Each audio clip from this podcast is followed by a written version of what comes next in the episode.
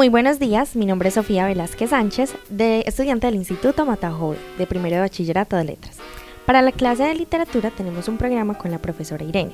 Involucrados en este programa, detrás del estudio, tenemos al profe Marcelino de música, a la profesora Irene y nuestro compañero Adrián. En cuanto a mis compañeros de mesa, tenemos a Pablo, Vanessa, Ainhoa, Noel y Yanira. ¿Cómo están? Bien, bien, bien, estamos bien. Me alegro. Bueno, hablaremos sobre el reconocido escritor Haruki Murakami y los acontecimientos en los premios Princesa de Asturias 2023. Antes de iniciar, quisiera que Yanira nos contara un poco sobre la biografía del escritor en cuestión. ¿Cómo estás, Yanira? Muy bien, ¿y tú? Muy bien. ¿Nos podrías hablar un poco sobre la biografía del escritor? Por supuesto. Haruki Murakami es un escritor y traductor japonés, autor de novelas, relatos y ensayos, nacido el 12 de enero de 1949 en Kioto, sus libros han generado críticas positivas y obtenido numerosos premios, como por ejemplo Mundial de Fantasía en 2006, Jerusalén en 2009 y entre otros el más actual Princesa de Asturias de las Letras en 2023. Es considerado una de las figuras más importantes de la literatura actual. Desde joven estuvo influenciado por la cultura occidental. Publicó su primera novela en 1979, Here the Wind Sing, pero no fue hasta 1988 con el lanzamiento de la fama de Norwegian Wood, traducido al español como Tokyo Blues, que abandona Japón para vivir en Occidente. Muchísimas gracias Yanira por esa breve introducción. Bueno, eh, mis compañeros tuvieron la oportunidad con otros estudiantes pues, de otros institutos de asistir a una entrevista con Murakami. Hablemos un poco sobre esta. Eh, quisiera dirigirme a Vanessa porque parecía que no estaba sentada con el resto. Háblanos un poco sobre esto, Vanessa. Efectivamente, Sofía, eh, pues el instituto que organizaba el evento eh, decidió que un estudiante de cada centro que asistió tendría la oportunidad de pues, subir al escenario y varios de ellos de eh, preguntarle al señor Murakami preguntas también hechas por el mismo, el mismo centro. Eh, se eligieron un par de ellas y tuvimos una breve entrevista con él. Oye, qué interesante. Eh, Ainhoa, quisiera que nos comentaras un poco sobre la entrada del escritor.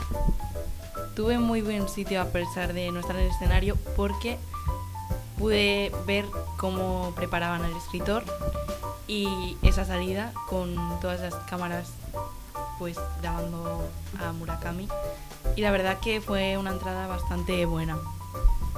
Eh, el escritor yo creo que se sintió bastante bien porque la gente le recibió muy bien, muchos aplausos y ya te digo, fue muy, fue muy bueno. Eh, qué bien.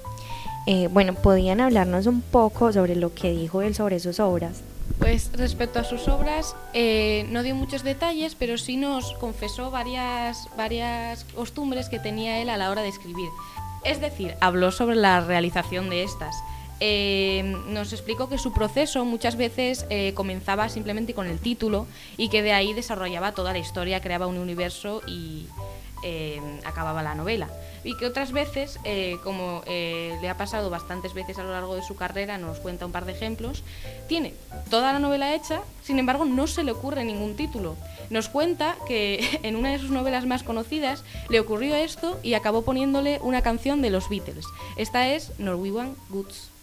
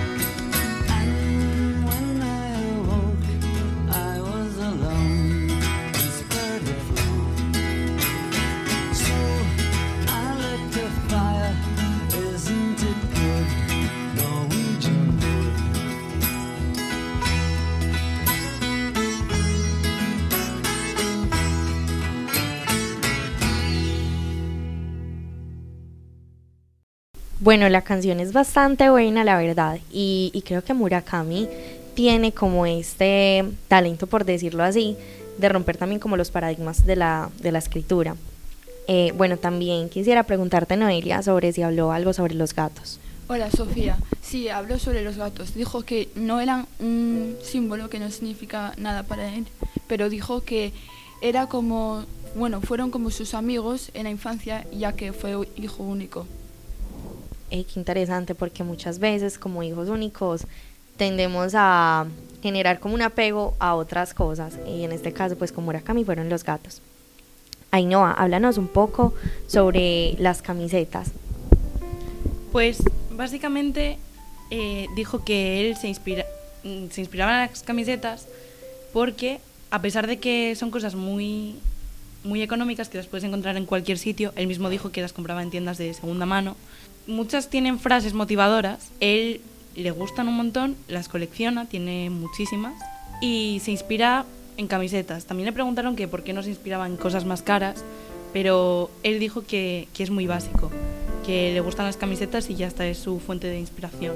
Oye, este escritor nos sorprende cada día más cómo aprecia las cosas pequeñas. Eh, Vanessa, quería preguntarte si él supo explicar cuál era su estilo. Pues él mismo sufre al intentar describir su estilo, pero utilizó dos metáforas que me parecieron exquisitas y que voy a explicar rápidamente ahora. La primera de ellas eh, nos relata como para intentar eh, definir su estilo, eh, piensa en el desván de la película de T, en el que hay muchísimos trastos y él consigue con todos esos trastos, con todo ese desorden, juntarlo y sacar cosas bonitas, lo cual me pareció mm, maravillosa. Y la segunda, que es aún más profunda, habla de que eh, la literatura, la vida, la conciencia se representa como una casa en la que dormimos, comemos, pero es en el sótano donde encontramos con el subconsciente, que son pues, nuestros, nuestros deseos más profundos, nuestros miedos, y que en el sótano hay una puerta secreta en la que se encuentran todos esos factores que hacen que una novela cale en la gente. Pero es muy difícil llegar ahí, como él dice. Eso que lo impulsa a escribir está en lo más profundo de su subconsciente y es lo que hace que a la gente le guste tanto. Oye, qué bien. Yo creo que Murakami siempre es acerta representando, como digamos por decirlo así, las personas con una casa. Muchas veces también, eh, hace mucho leí en un libro que decía que a veces tenemos recuerdos empolvados. Eh, y bueno, dejando de lado este tema, quisiera que Pablo nos hablara un poco y nos dijera un fragmento sobre este escritor. Pues sí, es cierto que a mí la obra de Los años de peregrinación del chico sin color me fascinaron. Y una frase que la verdad me, encantó fue el párrafo, la estrofa final, que dice, Sukuru fue tranquilizándose, cerró los ojos y poco a poco fue quedándose dormido. A medida que se sumía en el sueño, su lucidez daba los últimos coletazos, cada vez más fuertes, cada vez más veloces, como el último expreso del día, hasta des desaparecer engullida por la noche. Solo quedó el rumor del viento entre los abedules. Bueno, eh, estuvo bastante bien este programa. Eh, ya para despedirnos quisiera agradecerle a mis compañeros de mesa, a quienes nos acompañaron detrás del set y sobre todo a nuestros oyentes. Eh, nos despedimos así y que tengan un feliz día.